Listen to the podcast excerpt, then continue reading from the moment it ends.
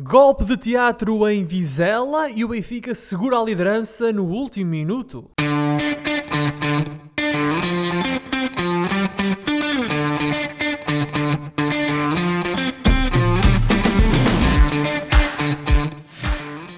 Bem-vindos a mais uma emissão dos Meninos de Ouro, o programa para quem gosta de bola e que está disponível todas as terças-feiras no Spotify, Apple Podcasts, Google Podcasts e em todas as outras plataformas onde se pode ouvir e descarregar podcasts.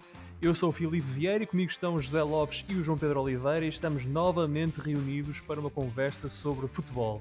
Eu e o Josué estamos em pontos diferentes de Portugal, enquanto o nosso amigo João Pedro está no Reino Unido. Camaradas, como estão?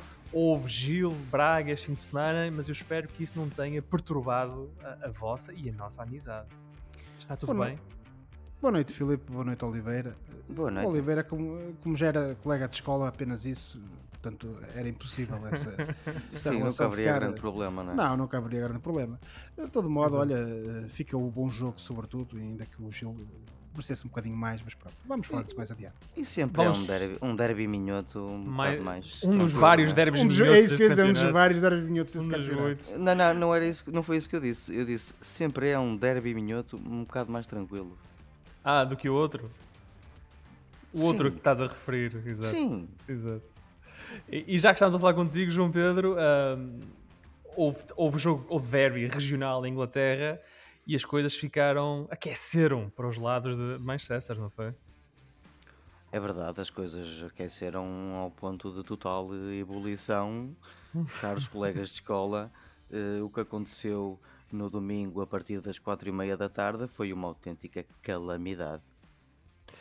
Uma calamidade que poderá ter deixado um norueguês moribundo pelas ruas de, de Manchester. Acho que é Vamos mais ver. tipo cadáver, cadáver andante, não sei. Já, vamos já será quase cadáver. Hum. Vamos falar do Manchester mais para a frente nesta, nesta emissão, mas para já aproveito para dar as boas-vindas a todos os ouvintes da Rádio Barcelos e recordar que estamos no ar todas as terças-feiras às 22 horas na rádio que liga Barcelos ao mundo. E hoje vamos falar sobretudo da jornada 9 da Liga Portuguesa e vamos começar com o Benfica. Os encarnados foram a Vizela na ressaca da goleada sofrida aos pés do Bayern Munique para a Liga dos Campeões. A equipa do Benfica chegou visivelmente cansada, tanto mentalmente como fisicamente, ao Minho, e com isso o Vizela aproveitou para equilibrar o jogo e ser mesmo a equipa mais perigosa na primeira parte. O Benfica cresceu na etapa complementar e lá conquistou a vitória com um gol de Rafa no último instante, no último segundo da partida. Foi uma vitória com estrelinha, portanto. Com este resultado, o Benfica mantém o primeiro lugar com um ponto de avanço para Porto e Sporting. Josué, depois do 4-0 com o Bayern, e atenção aqui uma nota de redação, há três jogos consecutivos que o Benfica não ganhava nos 90 minutos, perdeu com o Portimonense, ganhou outra ofensa, mas só no prolongamento ah, no jogo da taça, e perdeu com o Bayern. Era fundamental para o Benfica vencer em Vizela, não era? Ó Filipe, sem dúvida que era, até sobretudo, como tu dizes e bem, essa ressaca da, da jornada da Champions e tendo em conta também aquilo que foram os resultados dos seus adversários diretos eh, antes do jogo eh, contra o Vizela. Isso é que foi fundamental. Eh, Exatamente. Agora, eu parece-me a mim é que, eh, e, e olhando para aquilo que foram que foi- a performance do Benfica em campo, parece-me a mim que nós estamos aqui mais uma vez numa situação em que, se calhar, eu, eu até tenho sido confrontado com uma certa sensação de déjà vu, porque, e até um, pegando um Ah, pouco naquilo que eu disse, eh, ah, bah oui, sûr, hein? Como na Eh, Matrix. Exatamente. Eu até fiquei com, eu até eu já referi isto aqui há algumas emissões, mas parece-me que infelizmente o Mr. Jorge Jesus, não obstante o, o hiato temporal que se passou, eh, nomeadamente quase 10 anos, eh, está a cair no mesmo erro eh, em que caiu quando esteve eh, ao leme do Benfica na sua primeira época, ainda em 2010-2011 nomeadamente quando o Benfica, que na altura estava no campeonato, estava também na- nas competições europeias, se não estou em na Liga Europa na altura, Sim. um, o, o Mr. Jorge Jesus eh, tinha um 11. É verdade que o 11 do Benfica, ou melhor, a plantel do Benfica não tinha tantas alternativas na altura como tem agora. Mas era um bom plantel também, Era um bom 2010. plantel, muito bom, muito bom. Saviola, Aymar, entre outros. eh, Maria. Di Maria, entre outros. Uh, mas isto para dizer o quê, Filipe? Que de facto temos uma situação em que o Mr. Jorge Jesus insiste sistematicamente nos mesmos jogadores. porque ele acha que são os jogadores que lhe dão, que lhe dão maiores garantias de um resultado positivo. Uh, é certo que, não obstante a importância que o Benfica pode dar às competições europeias, o campeonato continua a ser prioritário no sentido que é a prova que pode dar acesso direto a essas competições europeias e já para não falar na luta pelo próprio título, não é? Porque isso obviamente uma equipa como o Benfica é sempre primordial, mas uhum. o Mr. Jorge Jesus aposta sempre nesses mesmos jogadores. E, e obviamente que o, depois do jogo... Mas achas, achas que ele faz isto porque ele não acredita nos outros? O oh, Filipe, ele até pode acreditar e até pode ter uh, confiança em alguns jogadores, mas eu, de, ao fim destes anos todos, e, e, aliás, essa também era uma crítica que lhe apontavam quando ele treinava o Flamengo, mas isso são outras histórias, não vamos estar agora aqui a, a, a, a repescar aquilo que foi a passagem dele pelo Brasil. O Mr. Jorge Jesus, quando tem ali um plantel que lhe oferece garantias de bom futebol e de resultados, ele tem muita dificuldade em fazer qualquer tipo de mudança, qualquer tipo de rotatividade. E a meu ver, e isto também se viu contra o Portimonense, não obstante no, no caso do jogo contra o Portimonense, o Benfica ter tido uma prestação um pouco melhor do que aquela que teve uh, contra o, o, o Vizela. Uh, o certo é que tiveste o mesmo problema. Jogadores, e, e, lá está, vinham de um jogo contra o Barcelona que tinha sido um resultado histórico para o Benfica, ou seja, uhum. até podiam vir mais moralizados. Mas o problema é que a moral uh, pode servir de tónico para os jogadores, mas no final do dia quem manda são as pernas. E sobretudo depois do jogo contra o Bayern, em que a equipa também viria algo desmoralizada, ao contrário do que aconteceu contra a Portimonense, fruto daquele resultado uh, contra, contra os bávaros. O certo é que o Mr. Jorge apostou na mesma equipa, apostou no mesmo 11 uh, e o Benfica, a meu ver, uh, pagou essa fatura. Houve hum. uma equipa que não tinha grandes ideias, uma equipa que estava claramente cansada, apanhou pela frente e agora eu com isto que estou a dizer relativamente ao Benfica não quero nem pouco mais ou menos menosprezar o esforço do Vizela. O Vizela é uma das boas equipas deste campeonato, é uma das equipas que sobretudo aposta num futebol muito positivo e aqui há que tirar o chapéu ao seu treinador, isto não é piada Muito nenhuma, sim, sim, mas não é piada nenhuma pelo facto do homem usar chapéu ou boina neste caso. A boina. A boina, não é mesmo piada nenhuma, é mesmo um elogio. Tivemos um, um, um Vizela muito positivo que vendeu sempre cara toda e qualquer jogada com, que, que, que, disputou com o Benfica. E de facto, e, e reparem no seguinte: o Vizela perde o jogo no momento em que estava a atacar e tinha tido uma ou duas boas oportunidades já em tempo de descontos até para ganhar é aquele jogo. Por isso aquela questão do Vizela fazer antijogo não faz sentido nenhum. Não, exatamente, Filipe. Eu também, eu também queria referir isso. Eu também queria referir isso, quer dizer, além dessa atitude positiva nós, se formos ver o, o, as estatísticas do jogo, nomeadamente em termos de faltas, estamos a falar de, de, faltas ali a rondar as duas dezenas, não sei se chega às 20 faltas. E pegando numa expressão que o Oliveira utilizou o ano passado, quando estávamos a falar do. Ano passado, a época passada, quando estávamos a falar do jogo do, do Benfica contra o Gil, que o Benfica perde em casa com o Gil Vicente, em que o Jorge Jesus na altura também acusou o, Benfica, o Gil Vicente anti-jogo. O Oliveira disse: pá, isto são números de Premier League e é verdade. E isso notou-se em campo. Foi um jogo super competitivo, um jogo super animado, bom de uhum. se ver. No final da partida, obviamente que veio ao de cima a qualidade dos jogadores do Benfica, veio ao de cima o facto do Benfica ter um, um, um, uh, um, uh, um banco mais rico que, que o Vizela. Ora, aí está, exato. O Jesus ganhou o jogo no banco. Exatamente, mas estava-lhe a custar, Filipe. Estava-lhe a custar. Uhum. E aí é que eu acho que está um bocadinho essa, essa, esse defeito, esse pecado original do Mr. Jorge Jesus. Dito isto, o Benfica ganha. Acho que ganha merecida, merecidamente, no sentido que foi quem, quem conseguiu meter a bola no fundo da, da rede. E isso é claro. é primordial em futebol. Se justiça existisse no futebol, acho que se calhar o empate seria o, o mais adequado. Mas dito isto, vou dar os meus parabéns, sobretudo ao Vizela, que uh, tem mostrado que é uma das boas equipas de campeonato, com um futebol positivo. No caso do Benfica, acho que fica uh, uh, o gol do Rafa e, e, essa assistência do Pizzi. Uhum. E depois também fica, um, a meu ver, um, a exibição de um jogador do Benfica que pode eventualmente uh, servir como alternativa e se calhar também deve, deve ser uma, uma, uma hipótese para o Mr. Jorge Jesus aproveitar no futuro, que é o, o Radonich que entrou, entrou muito bem o Radonich. Entrou muito bem, fez, teve duas oportunidades claríssimas, dois bons remates, e portanto lá está, é uma dessas alternativas que acho que o Mr. Jorge Jesus também tem de aproveitar. Uh, dito isto, fica mais, a meu ver, o resultado e os três pontos somados que permitem ao Benfica dizer que ainda é líder com um ponto de vantagem sobre a concorrência do que propriamente a exibição. E eu, como benfiquista, só espero que o Mr. Jorge Jesus perceba que quando tem um, um quando joga em tantas frentes e quando e sobretudo depois de jogos complicadíssimos como foi o último jogo contra o Bayern e sabemos que daqui por alguns dias vai voltar a jogar contra o Bayern e agora na Alemanha porque ainda vai ser uma situação mais ainda mais estressante, ainda mais Sim. difícil tem que perceber que há uma necessidade grande de rodar a equipa e sobretudo de ter essas alternativas preparadas para o serem, ou seja o Benfica tem que ter segundas linhas que quando são escolha continuem a assegurar que, pelo menos no campeonato e nas provas internas, existe um nível exibicional suficiente para contra equipas à partida inferiores em termos de, de qualidade, uhum. o Benfica possa dominar o jogo, marcar mais golos que o adversário e ficar por cima e no final levar os três pontos ou então passar a eliminatória dependendo da competição. O Benfica que vence o Vizela, mas ao contrário daquilo que é normal na Liga Portuguesa, é um jogo que o Benfica faz menos remates à baliza do que o Vizela.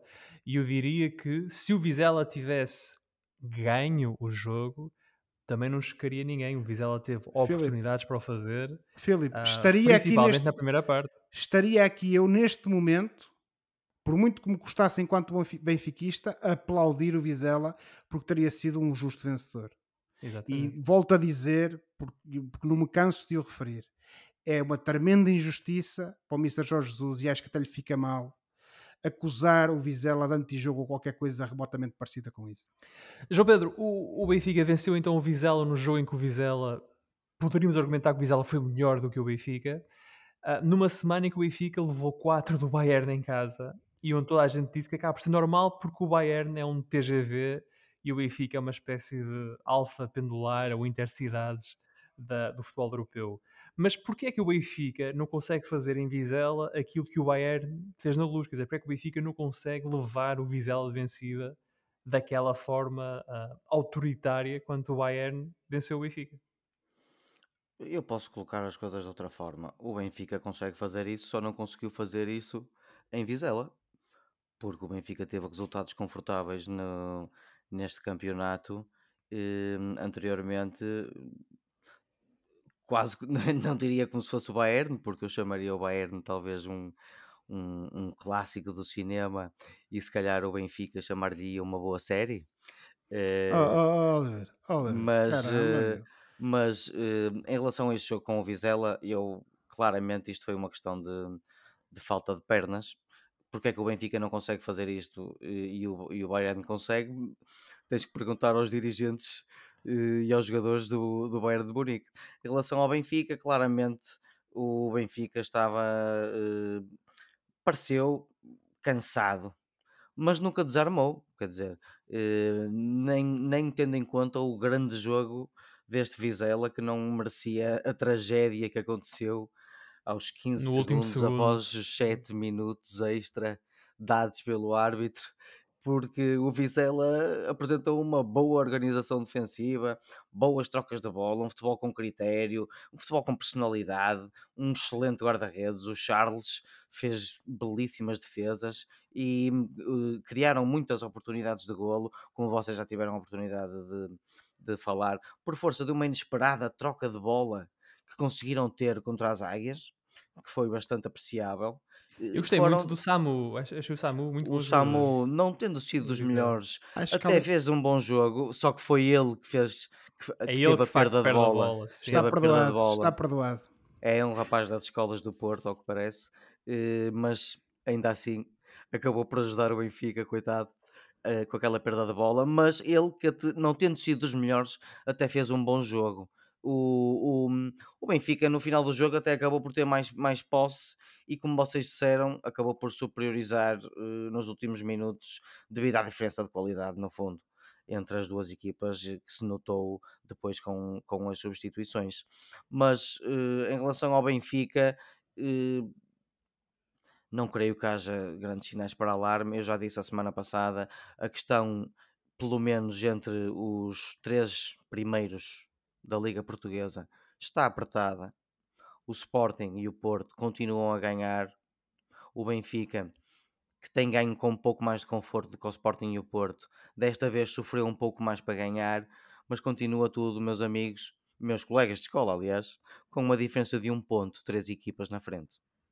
O Benfica que na próxima jornada vai visitar o Estoril Praia, o Estoril que é a sensação deste campeonato. Um, portanto, será, será um Foi jogo complicado. E pelo meio, e pelo meio vai jogar com o Vitória, a Vitória de Guimarães, para a Taça da Liga. Portanto, é uma semana em termos internos complicada uh, para o Benfica de Jorge Jesus.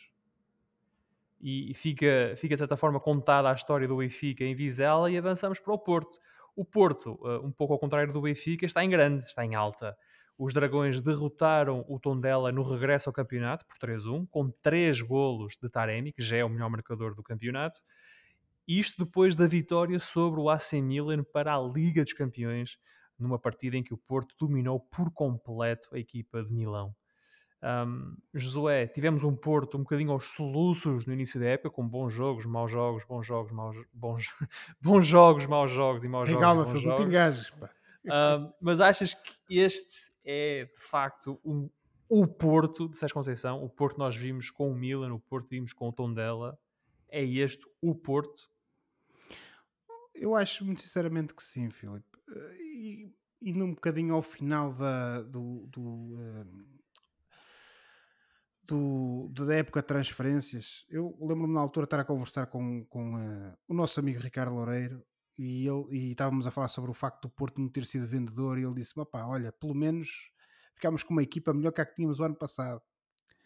E efetivamente parece-me que é verdade.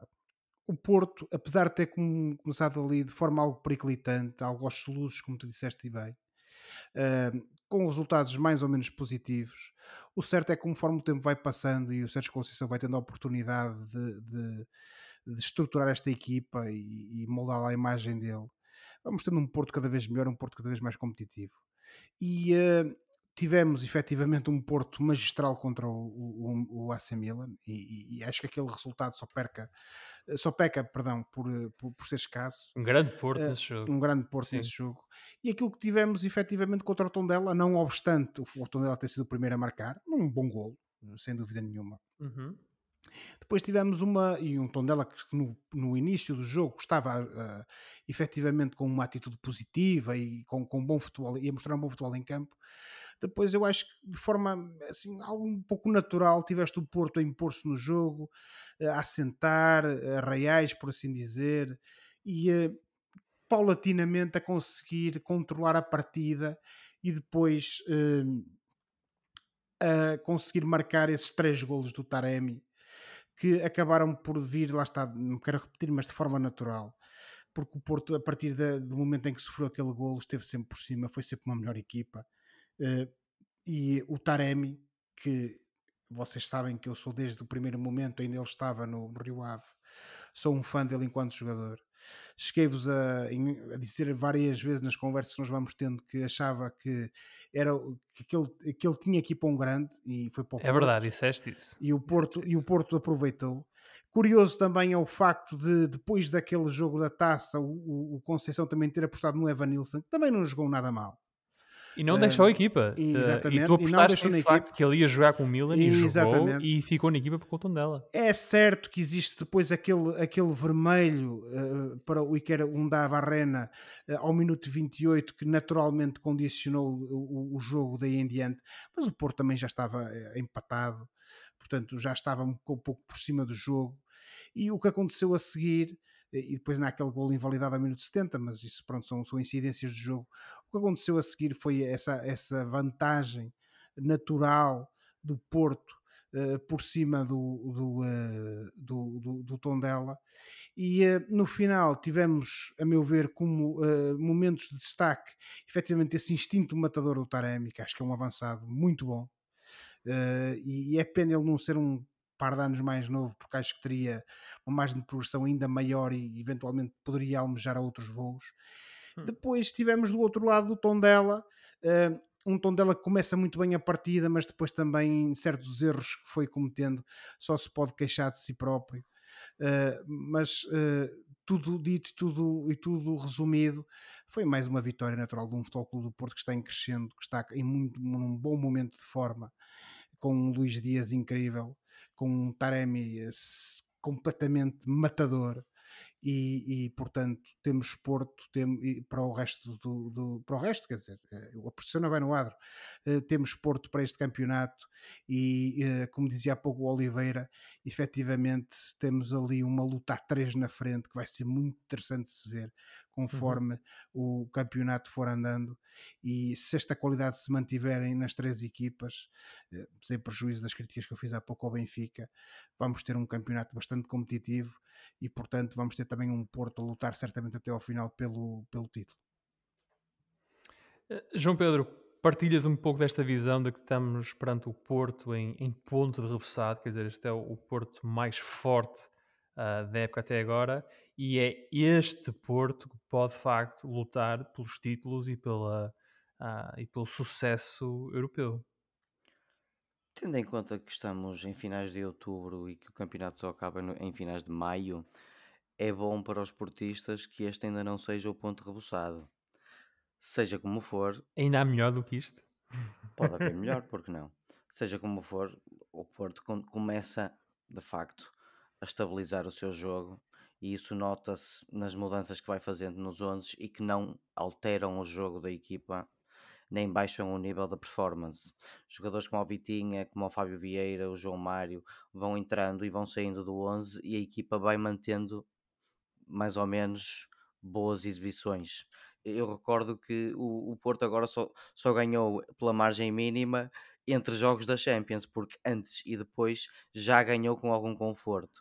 Portanto, o Porto, um bocado como o Sporting e até certo ponto também como o Benfica, começam já a entrar neste com mais uh, uh, engrenagem, começam a engrenar, é isto que eu quero dizer, começam a engrenar melhor já nesta fase da época em que eh, os jogos são de facto muitos para as quatro competições que há e, e nota-se que estão a subir de rendimento.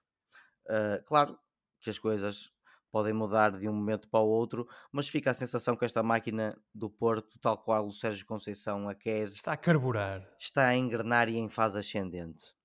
Em relação ao tom dela, não há muito mais a dizer, porque aqui o nosso colega de escola, Josué, já disse o, o principal.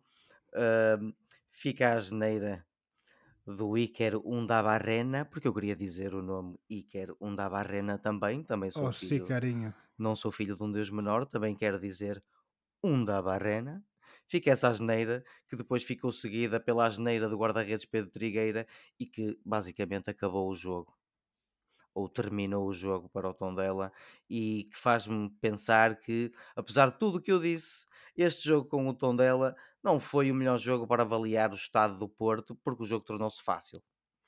No entanto, eh, fica a sensação de que o Porto começa a ficar um bocado mais confortável na sua pele um Porto mais confortável na sua pele, que foi tão dela vencer por 3-1. O Porto que, diga-se um, para os ouvintes da Rádio Barcelos e todos os ouvintes deste podcast, estamos a gravar esta emissão antes do jogo da Taça da Liga, que o Porto vai um, disputar com o Santa Clara. Uh, e também estamos a gravar esta emissão antes do jogo do Sporting, também para a Taça da Liga, o Sporting que recebe o Famalicão. Para o campeonato, o próximo jogo do Porto é um, uh, à moda antiga, um derby do Porto, com o Boa Vista são sempre jogos uh, um bocadinho bélicos, portanto, são sempre jogos interessantes de seguir, esse Porto a Boa Vista. Vamos uh, avançar agora no alinhamento e vamos falar do Sporting. Ora, o Sporting, uh, tal como o Porto, também teve uma boa semana.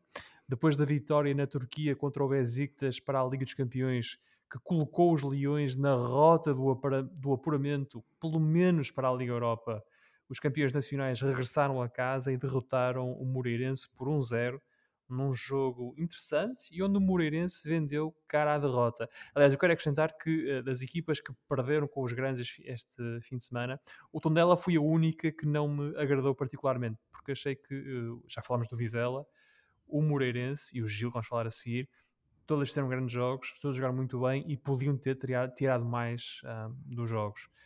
Eh, Josué, mas falando, olhando pela perspectiva do Sporting, este Sporting que venceu o Moreirense, este Sporting que venceu o Besiktas na Turquia, já é mais o Sporting que foi campeão ano passado, não é?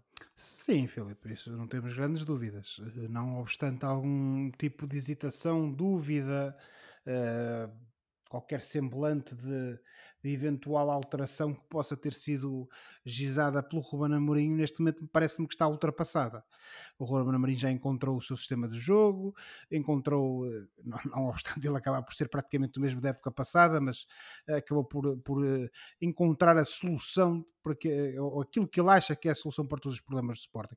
E o facto é que, não obstante um ou outro o jogo mais hesitante, efetivamente no jogo contra o Moreirense, e não obstante a bela partida que o Moreirense fez, como tu disseste bem, sobretudo mais do ponto de vista competitivo do que propriamente do ponto de vista, a meu ver, eh, eh, de, de criar algum perigo na, na baliza contrária.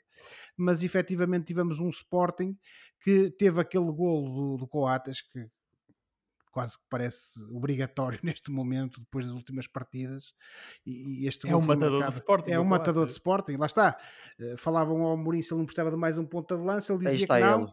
Ele, exatamente as coisas, João Pedro. Ele dizia que não, porque se calhar já sabia que tinha Coates. o Coates no, no- no, eh, eh, preparado para assumir essas funções. Ah, dito isto, é verdade que o Sporting marca, a meu ver, contra a corrente do jogo ao minuto 16, no sentido em que o Moreirense eh, tinha eh, acabado de desperdiçar uma bela oportunidade. Mas lá está, quem não marca arrisca-se a sofrer e o Sporting marcou logo ao minuto 16 e depois, apesar dessa, dessa competitividade do Moreirense e dessa capacidade da equipa de Moreira de Cónegos de, de criar, uh, de tentar uh, criar uh, dificuldades ao Sporting, o certo é que o Sporting, mais ou menos de, de forma tranquila, manteve ali o controle sobre o jogo Uh, e, e- e lá está, aproveitou, teve esse cinismo que caracteriza muitas vezes as equipas vitoriosas, de aproveitar essa oportunidade logo na ressaca de, um- de uma, de uma boa jogada do Moreirense e o resultado não conheceu mais alterações uh, e portanto o Sporting volta a ganhar, volta a ganhar com mérito, não obstante o Moreirense também ter sido uma equipa, ah, como tu dizias há pouco, Filipe, ao qual tá- terá- Uhum. temos que dar algum valor porque efetivamente foi sempre competitiva, não, não- nunca procurou jogar à retranca e, e foi alvalado com uma atitude positiva para tentar ganhar a partida, mas o certo é que o Sporting foi mais forte. eh, tivemos ali mais uma vez um Daniel Bragança magistral ao lado do, do, do Robocop Ah, Palhinha. Eu ia precisamente falar do Daniel Bargança, Josué. Achas que a entrada dele no 11 que de facto ajuda a resolver os problemas que o Sporting estava a sentir, talvez pela falta do João Mário esta época? Ó Filipe, nós já falámos um pouco ao, de- ao de leve, acho Sim, umas semanas atrás falámos há umas disto, sim. semanas sobre isto e e eu não tenho dúvidas e, e- e voltando a referir aquilo que disse Porque ele é muito bom jogador, o Daniel Bargança. é um jogador ele- tremendo é um jogador Muito bom e já na jogador. época transata ele mostrou em certos jogos eu lembro-me sempre daquele E no jogo Europeu de Sub-21. do sim. Europeu Sub-21 mas eu lembro sempre daquele jogo para o campeonato em que o Sporting joga com, o- com o Gil em Barcelos em que ele é uma das, uma das peças-chave para o Sporting na altura ter conseguido ficar por cima do Gil Vicente. Ele é um jogador jovem com muita qualidade, acho que tem muito para dar ao, ao Sporting e à seleção nacional. E de facto, não obstante a sua tenra idade, foi o jogador que, ou melhor, é o jogador que tem permitido ao Ruben Amorim colmatar essa saída do, do João Mário, porque independentemente de tudo aquilo que se diz nas conferências de imprensa e, e na- e nos jornais, o Uhum. João Mário, o ano passado, também tinha um, um- uma- um papel nuclear na, na manobra eh, eh, do Sporting e, portanto, na falta dele, tinha que ter sido encontrada uma, uma solução. E eu acho que também esse soluçar inicial do Sporting deveu-se ao facto dessa solução não estar em campo. A partir do momento que o Amorim se apercebe que o Daniel Bragança podia ser essa alternativa e o põe a jogar e lhe dá esse voto de confiança, ao qual o Daniel Bragança tem respondido de forma muitíssimo Uhum. positiva, parece-me a mim que temos aqui o substituto natural de João Mário, mas temos aqui sobretudo um jogador com muita classe para dar muitos dividendos não só ao Sporting como à seleção nacional e acho muito sinceramente que o Daniel Bragança é um jogador que ainda vai ter uma, uma preponderância muito grande neste Sporting ao longo da próxima época. Muito bem. Da próxima Pedro, época, perdão, da atual época. Esta, esta época. E sim, da sim, sim. próxima também acredito que sim, não é? Mas isso depois. A não ser que ele seja negociado e, e vá, e vá render para o outro lado. Sim. Exatamente, exatamente. João Pedro, ao contrário, por exemplo, o Benfica, que, que fez menos remates que o Vizela, o Sporting dominou o jogo. Teve, fez 14 remates, teve 60% de posse de bola, teve mais oportunidades, mas fez apenas um gol. E como o José disse, foi pelo Coates, o central goleador do Sporting. E, e isto faz-me pensar numa coisa: o Sporting tem um problema na, no ataque, na frente, porque o Paulinho, depois de um grande gol que marcou na Turquia, voltou a ficar em branco e, e, aproveito a recordar que desde que Paulinho trocou o Braga pelo Sporting na época passada, ele marcou apenas 6 golos em todas as competições. E portanto a questão que fica é o Sporting pode dar-se ao luxo de ter um ponta-lança que não faz gol. Uh, e nesta altura, os melhores marcadores do Sporting são o Pote, que esteve mais de um mês sem jogar e continua a ser um dos melhores marcadores do Sporting, com 4 golos, e Coates, também com 4 golos, um central.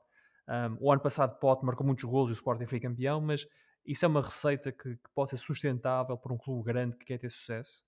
Ter um ponta-lança que não marca golos e, e confiar que o médio vai fazê-los, ou o central.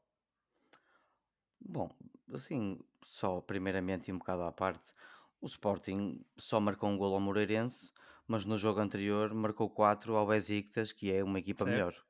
Certo todos os jogos são diferentes, cada jogo tem a sua própria história e eu não me importo de estar aqui uh, a falar ao som de violinos uh, mimetizados Os nossos ouvintes não podem ver, mas sim, o José estava agora a fazer, uh, estava a tocar violinos. Mas por mais lá paliçada, como se costuma dizer que isto seja, isto é mesmo assim.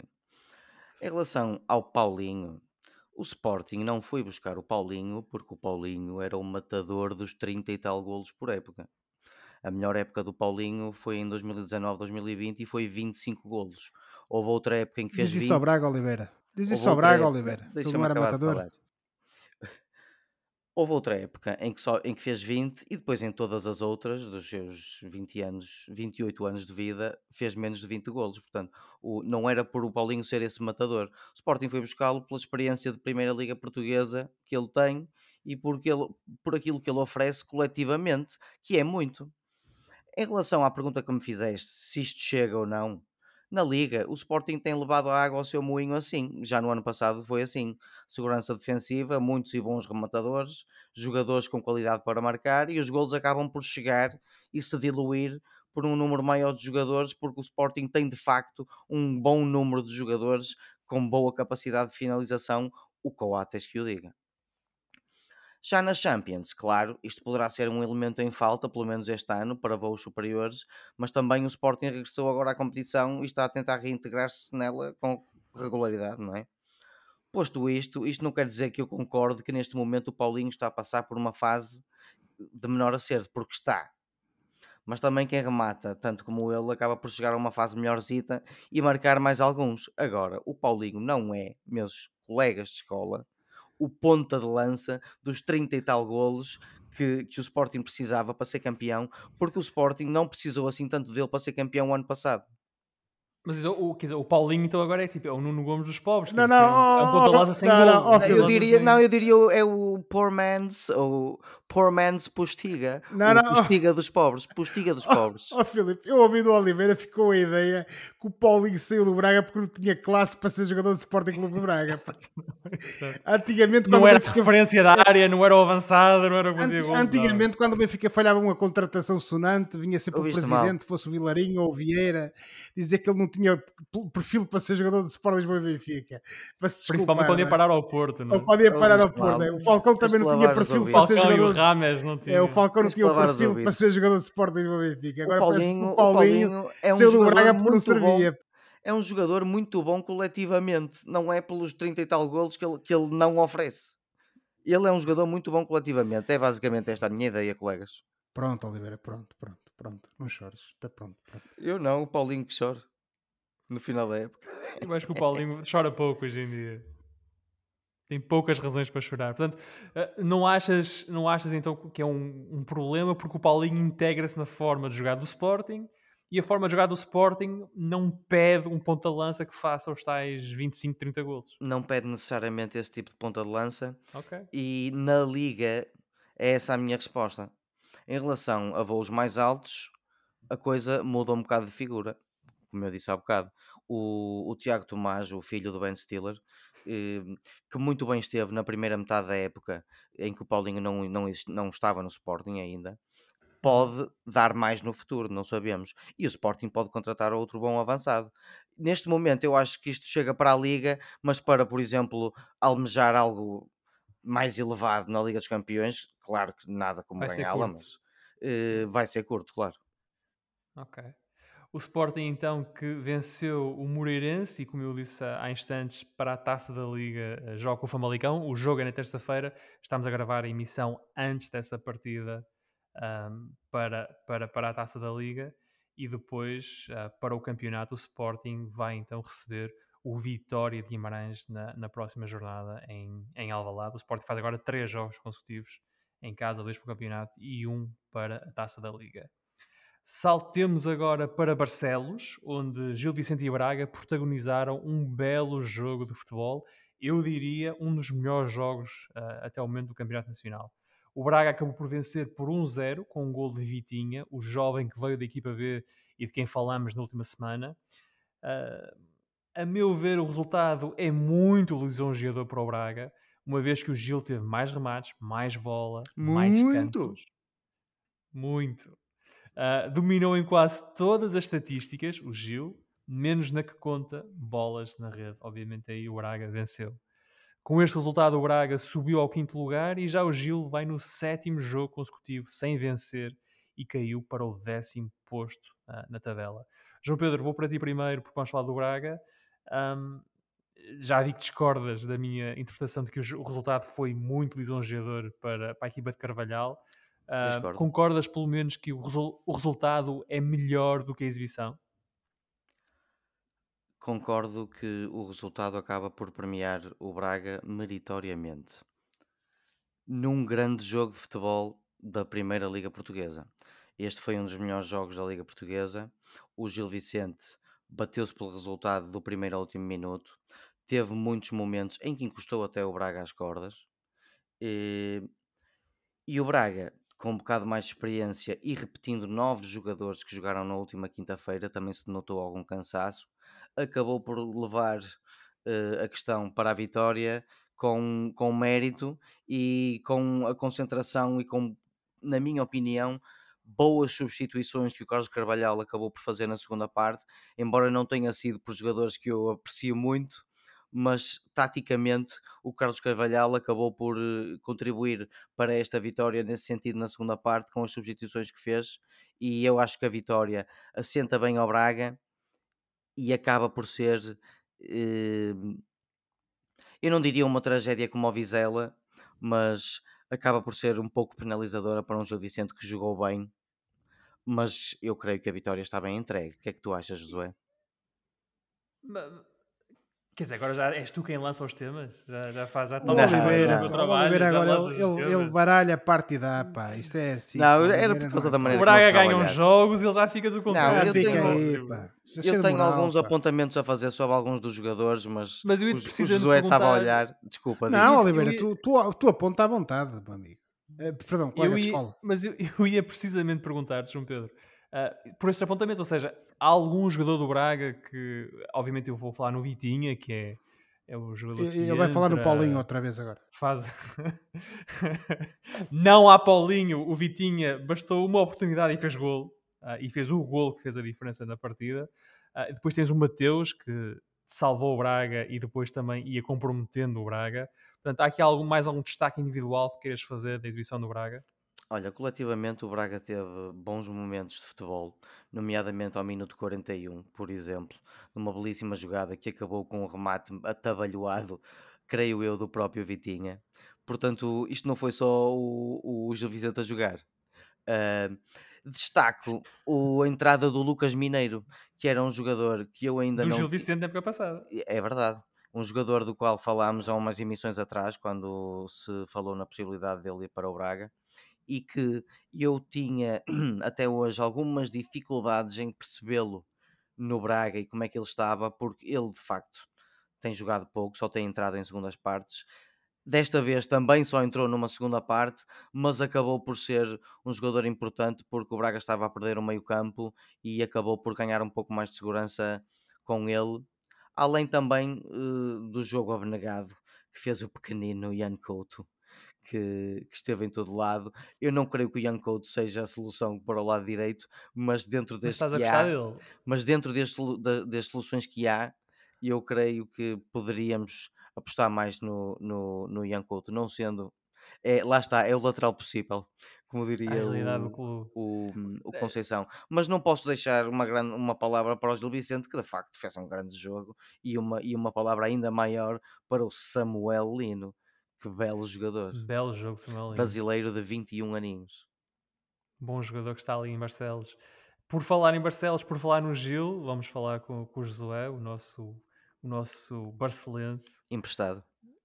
Emprestado, mas já é quase oficial. Isto já é, está quase ativada a opção de compra por parte de Barcelos em relação a Josué. Já, já são muitos anos. Estou à espera que o Mantorres me arranje um passaporte. Exato.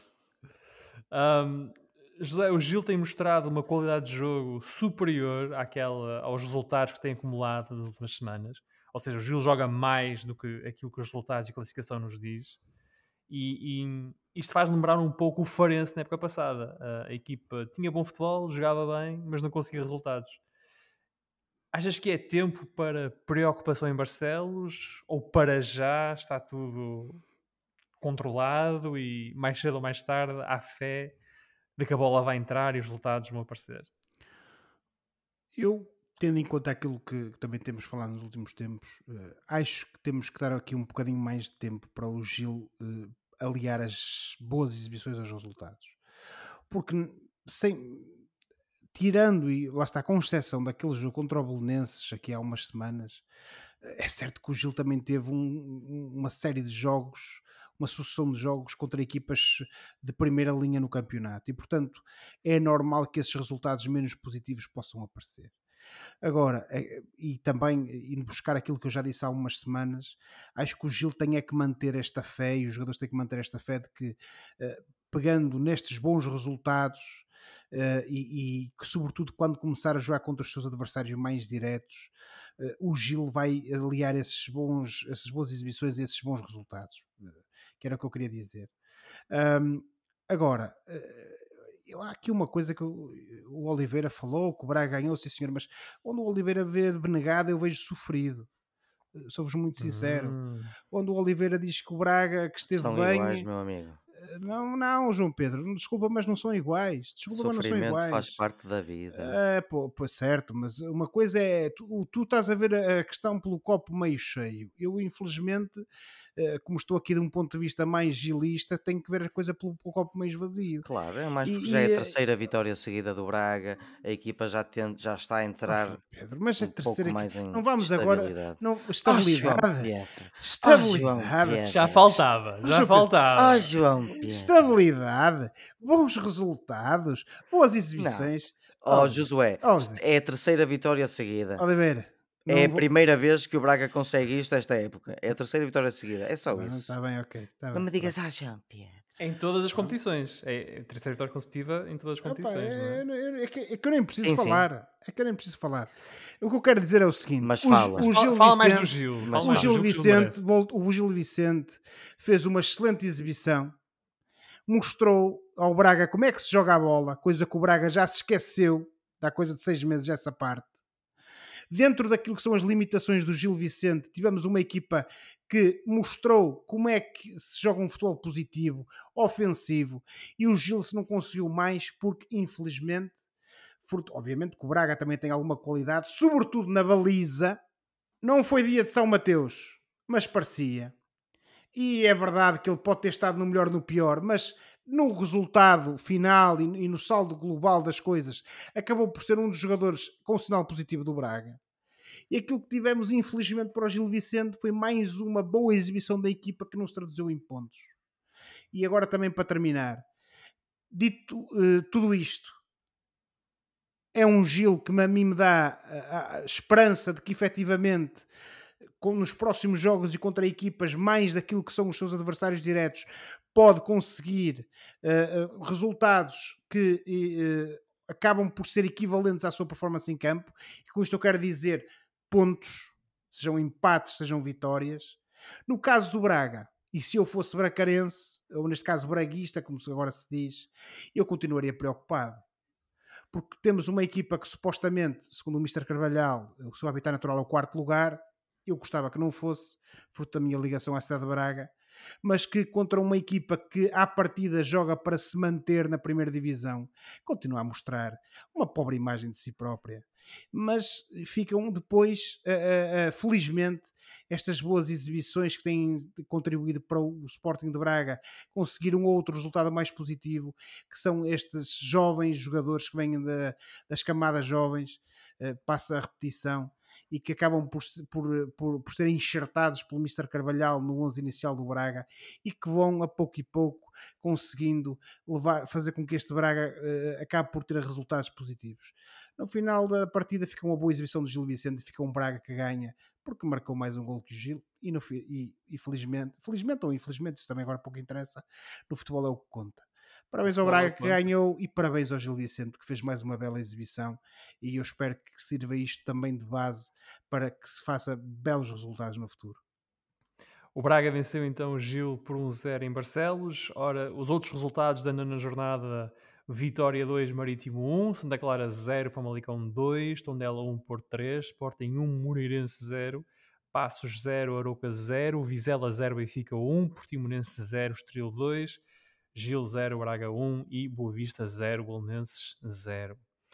Um, o Benfica é líder com 24 pontos, seguido do Porto e Sporting com 23, o Estoril é quarto com 18 e o Braga é quinto com 16.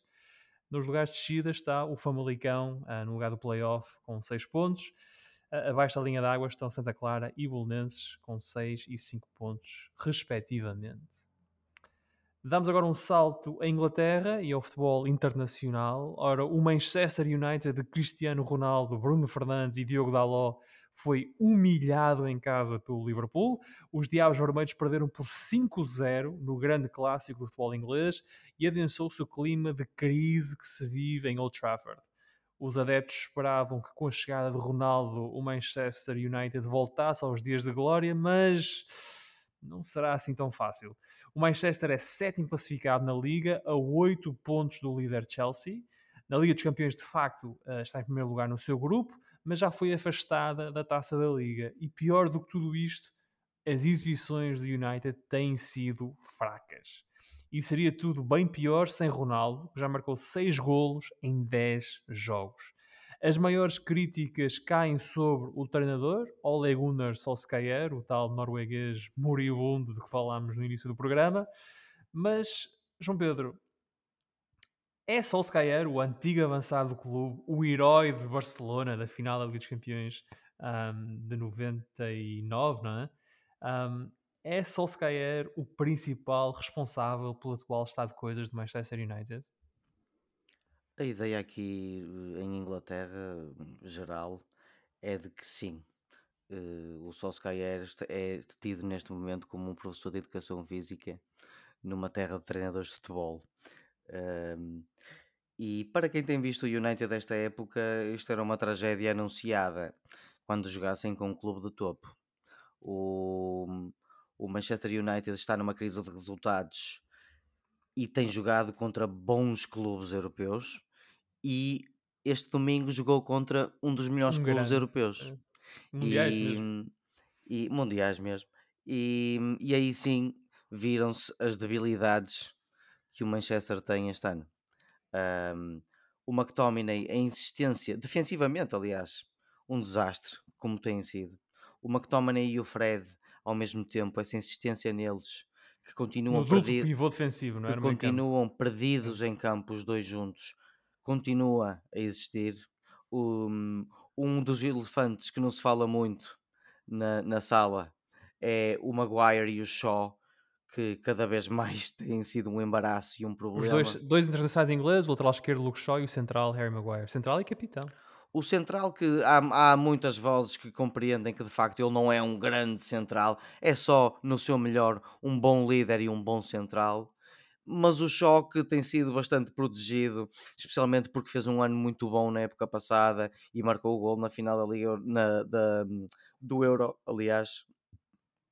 Tem passado um bocado despercebido críticas a este jogador. Mas uh, com os 11 a variar pouco, taticamente não havendo um fio ou um plano de jogo, os jogadores que têm jogado mal e continuam a entrar no 11, um, isto acaba por desembocar numa pessoa que é de facto Ole Gunnar Solskjaer. Uh, Filipe, os adeptos do Manchester aqui estão mais ou menos de acordo numa coisa, é que eles adoram o Ole Gunnar Solskjaer e queriam que ele tivesse sucesso, mas de certa forma já admitiram que para um nível superior é preciso um treinador melhor, um treinador de elite. E o Solskjaer não é um treinador de elite. Um, isto não para dizer que ele eh, foi desprovido de méritos, porque ele trouxe estabilidade e mais confiança à equipa, mas acabou em segundo no ano passado e já estamos no terceiro ano de Ole Gunnar Solskjaer. Continuam sem títulos. Um, muito se falou na, melhoria do Pogba e tivemos um Pogba com uma péssima entrada em campo este domingo, uma falta de atitude, uma entrada precipitada e um vermelho a mostrar uma falta de arcabouço mental gritante aos 28 anos. Sim. Portanto, não para me repetir, não me quero muito repetir, mas tudo isto neste momento, na opinião geral, desemboca no treinador, de quem as pessoas gostam, toda a gente diz, he's a nice guy, ele é simpático, tem os seus méritos, mas para um nível superior ele é do consenso geral, pelo menos neste momento não chega. Não é treinador para o United. Um, o, o Manchester que uh, no jogo com o Liverpool tem no banco jogadores como Pogba, Lingard, Cavani, Sancho, Matic e Van de Beek. Um... Sim, um, uh, ah, fica a ideia que ele não tem coragem de, de, Parece que não há repercussões para mais exibições e os mesmos jogadores jogam.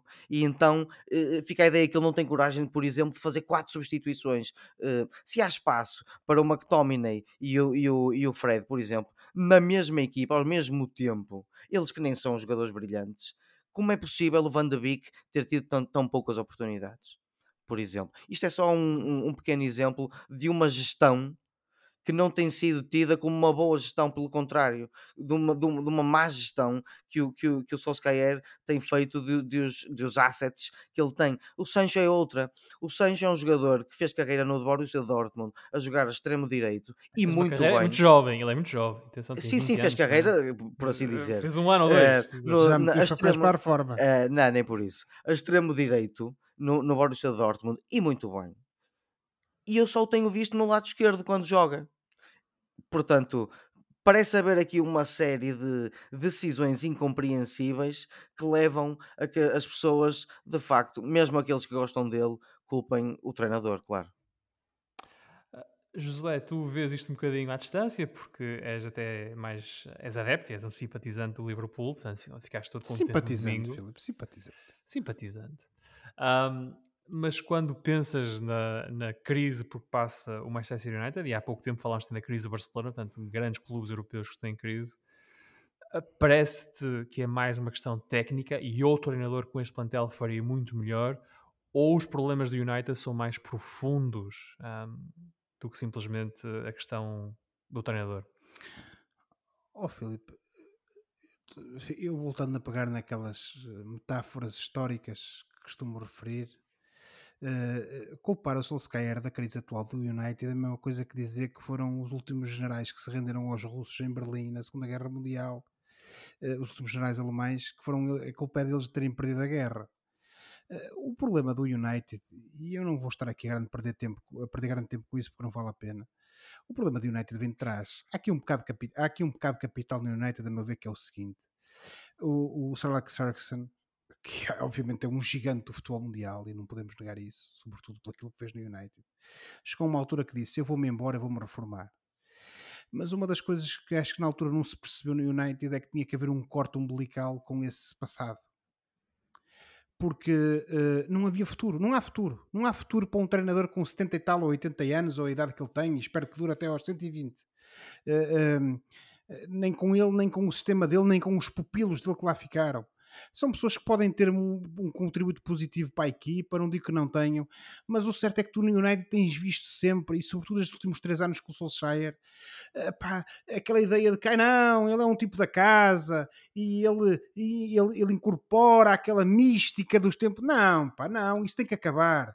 Isso tem que acabar. O United tem que se reconstruir, tem que começar de novo e tem que perceber uma coisa, que é essa malta tem de sair, essa malta tem que de deixar de ter uh, capacidade de opinar, porque é malta que só vê para um lado. E aquilo que o United precisa é de começar de novo, é, um, é, é, é fazer um reset, a meu ver. E isso implica teres alguém que tu apostes a longo prazo, a médio e longo prazo, como foi o caso do Alex Ferguson quando pegou na quando equipa. Começou, quando pegou Tem na equipa. nada. Exatamente. Quando pegou na equipa, sobretudo dar confiança a essa pessoa para que essa pessoa também tenha a, a, a possibilidade de definir a política de contratações e depois não estar a gastar todos os anos bateladas de dinheiro em jogadores que, por muito bons que sejam, e isto nós podemos ir até uh, ao início, à contratação do Pogba ao, ao, para o United. Para mim foi um absurdo na altura e continua a ser um absurdo, mas pronto. E perceber. Os valores que... envolvidos, não é? O United não se fez uma das melhores equipas do mundo com base em contratações de 120 milhões. Não se fez assim. É uma equipa que não se fez assim. E portanto, achar que com contratações milionárias de jogadores que não vêm acrescentar nada à equipa, ou vêm acrescentar pouco, ou então não tem lá gente que possa espremê-los, que possa tirar deles aquilo que a equipa precisa, a meu ver é um erro. E portanto, aquilo que o United precisa Mas é. olha, o Manchester City fez, fez contratações milionárias e conseguiu chegar oh, lá. Filho, sabes porquê? Oh, oh, Oliveira, não sei, eu estou a falar do United. Era o treinador. Se tu não, se tu não concordas comigo, então arranja. Mas também não foi logo. O, o, City, o City não teve logo sucesso com esta fórmula dos pois grandes, no, demorou um bocadinho. mas que não, sucesso! Mas há sucesso. 10 anos quando é que, quando é, quando Demorou é que o City cerca foi... de 4 anos. Demorou cerca quando, de 4 quando anos. É que o City, quando é que o City ganhou a Liga dos Campeões pela última vez, Oliveira? Uh, nunca ganhou a Liga dos ah, Campeões, mas já ganhou uns campeonatos ingleses. I rest my case. Isso, isso, isso ganha campeonatos ingleses, até o Leicester ganha, pá. Isso não interessa. A questão aqui tem a ver com o seguinte: tu queres ter uma equipa para dominar na Europa, percebes? Na, e na cena daquilo que, são, que é uma história do clube, tens de ter um projeto, tens de ter uma ideia. E aquilo que falta no United é um projeto, é uma ideia e, sobretudo, tens de ter alguém que esteja a pensar o futebol. Quando digo a é pensar verdade. o futebol. É Mas a questão é essa, e a culpa não é do Solskjaer, porque um o problema não é de agora. O problema não é de agora. Um projeto e uma ideia que inclui um bom treinador, uma boa equipa mas, olha, técnica mas estamos uma boa aqui, política mas estamos aqui, estamos aqui. Nem sequer estamos a discordar muito, Josué. Não, não. O problema é que tu estás a responder às minhas críticas ao United com elogios ao City. Tivesses em Manchester nesta hora, estavam-te a enforcar lá num poste. Mas isso é outra não, conversa. Pronto, isso é outra conversa. Pronto. O que eu te quero dizer é o seguinte: em, em Manchester, desde que o Alex Ferguson saiu, não há ideias, não há um plano, não há nada. E é isso que o Manchester United precisa. Enquanto isso não, não, não acontecer e não aparecer, o United vai continuar da mesma maneira que está. A vinda do, do Ronaldo para o United só serviu para mascarar problemas que a equipa já tinha. Há lá muito jogador que não tem simplesmente qualidade para estar naquela equipa. E enquanto isto se mantiver, vais manter este marasmo e vais manter o United ali num limbo em que não vai conseguir ganhar títulos uma equipa que não ganha títulos começa a decrescer e quando és por ela torna-se irrelevante. O Manchester que eh, regressa à Premier League no sábado uh, com o Tottenham de Nuno Espírito Santo, outra equipa também uh, em crise, embora de natureza diferente. E por hoje ficamos por aqui. Para a próxima semana cá estaremos para mais uma conversa sobre futebol e outras coisas. Não se esqueçam que podem subscrever o canal dos Meninos de Ouro, disponível em todas as plataformas onde se pode ouvir ou descarregar podcasts para serem notificados de cada vez que publicarmos uma nova emissão. Podem entrar em contato connosco enviando o um e-mail para osmeninhosdeouropodcast.gmail.com E com isto, boa semana e bons jogos. Tchau. Tchau, boa semana. Tchau, boa semana.